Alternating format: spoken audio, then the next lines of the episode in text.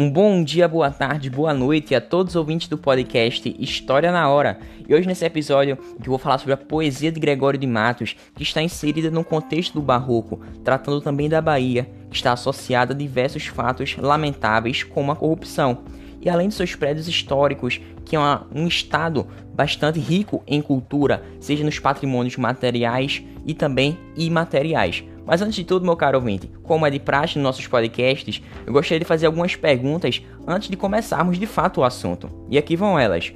Por qual motivo a literatura no Brasil não se desenvolvia da mesma maneira que em Portugal?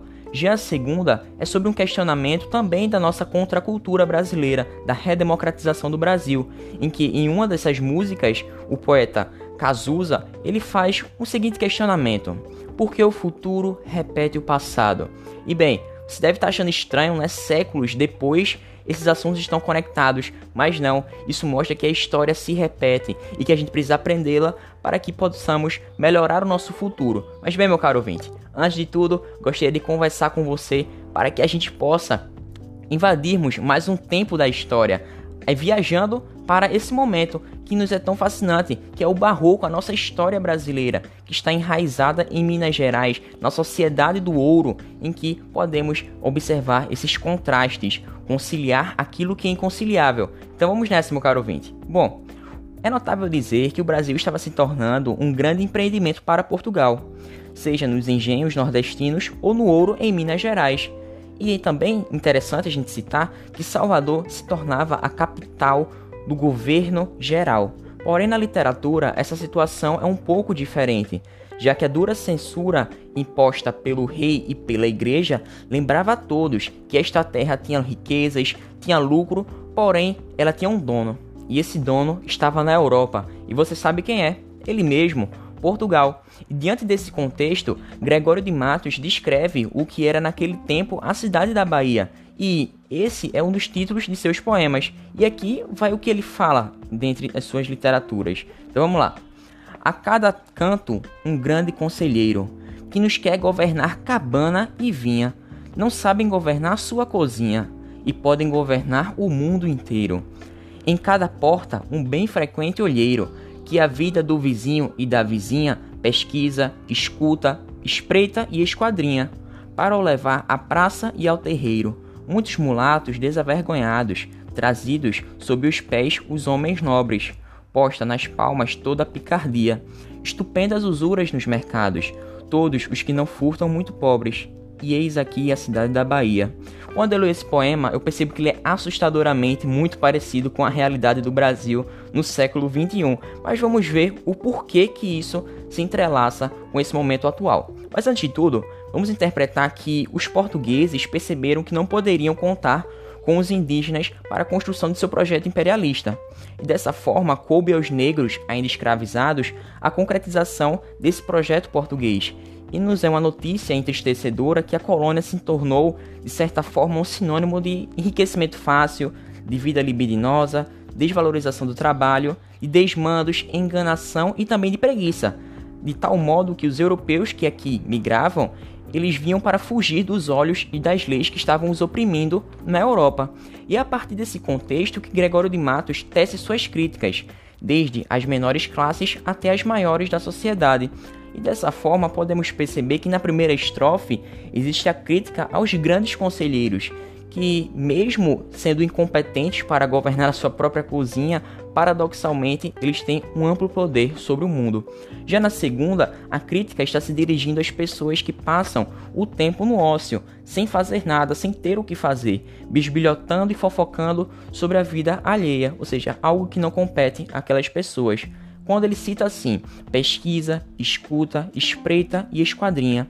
Já nos dois tercetos finais, ele faz uma gradação que enfatiza esse quadro degradante da Bahia, em que os mulatos desavergonhados, homens nobres sem altivez, crueldade que é a picardia exagerada nos castigos aos escravos, enganações e rendimentos ilícitos. E a partir disso se chega à letra de Cazuza, em que ele fala assim: Eu vejo o futuro repetir o passado, eu vejo um museu de grandes novidades. E bem, quando a gente percebe todo esse contexto de corrupção, não está nem um pouco desassociado no nosso Brasil atual, em que vemos uma grande verba para campanhas políticas, enquanto a população passa fome e sequer tem seus direitos assistidos. Bom, mas vamos voltar aqui para o Barroco e analisar os dois expoentes, que é Padre Antônio Vieira e também Gregório de Matos, e vejamos um pouco dessas diferenças entre eles. Vieira escrevia para doutrinar e moralizar, Gregório de Matos para provocar e refletir. Vieira tinha seu exercício como padre, já Gregório o de poeta. E é interessante a gente também citar aqui que Gregório de Matos utilizou em seus sonetos líricos e filosóficos uma linguagem sofisticada, recursos próprios do cultismo. Bem, e também é interessante a gente dar atenção, dar foco nisso que Gregório de Matos não somente era cultista, mas também tinha o seu lado conceptista, traçando assim com sua arte um panorama social e linguístico da Bahia de sua época, além de desenvolver uma poética com sintonia com essas tendências europeias, dando tonalidades locais. É interessante a gente citar isso, a sua obra e também relatando os costumes e a organização social. Bom, Gregório de Matos por ter esse teor satírico, ele é conhecido como Gregório de Matos, o Boca do Inferno. Boca do Inferno devido às suas críticas duras. E essa obra poética desse autor do Barroco também é dividida em outros temas, como os poemas religiosos, lírico-amorosos, filosóficos e satíricos. Bom, mas eu quero analisar um pouco essa poesia satírica, que por vezes ele também era chamado de poeta maldito. Isso porque essa veia que, de críticas não poupava ninguém, nem mesmo os clérigos políticos, nobres ou até os plebeus. E dessa forma, a gente tem um pequeno poema, alguns trechos que podem mostrar para a gente o quanto que esse tipo de poesia está presente, em que ele torna a definir o poeta os maus modos de obrar na governança da Bahia principalmente naquela universal fome que padecia a cidade. E veja como isso está intrinsecamente conectado com a nossa realidade brasileira. Então vamos à leitura. Que falta nesta cidade? Verdade. Que mais possua desonra? Honra. Falta mais que se lhe ponha vergonha. O tempo, o demo a viver se exponha, por mais que a fama a exalta, numa cidade onde falta verdade, honra, vergonha. Quem apôs nesse socrócio, negócio, quem causa tal perdição, ambição, e a maior desta loucura, usura, notável desventura de um povo nécio e sandeu, que não sabe que perdeu, negócio, ambição, usura. O açúcar já se acabou, baixou, e o dinheiro se extinguiu, subiu, logo já convalesceu, morreu. A Bahia aconteceu o que a um doente acontece, cai na cama e o mal lhe cresce. Baixou, subiu e morreu. A Câmara não acode? Não pode, pois não tem todo o poder? Não quer. É que o governo convence? Não vence. Quem haverá que tal pense que uma câmara, câmara tão nobre, por ver-se mísera e pobre, não pode, não quer, não vence? Então veja aí que o maior personagem desse poema é a Bahia, que está personificada a partir dessas críticas aos vícios e aos desvios de conduta dos seres humanos.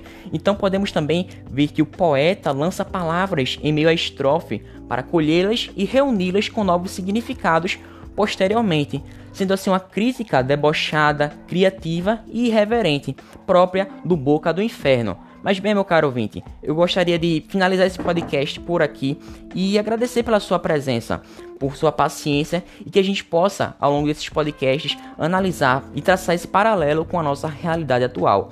Então, eu fico por aqui, fiquem com Deus, até uma próxima, valeu, falou!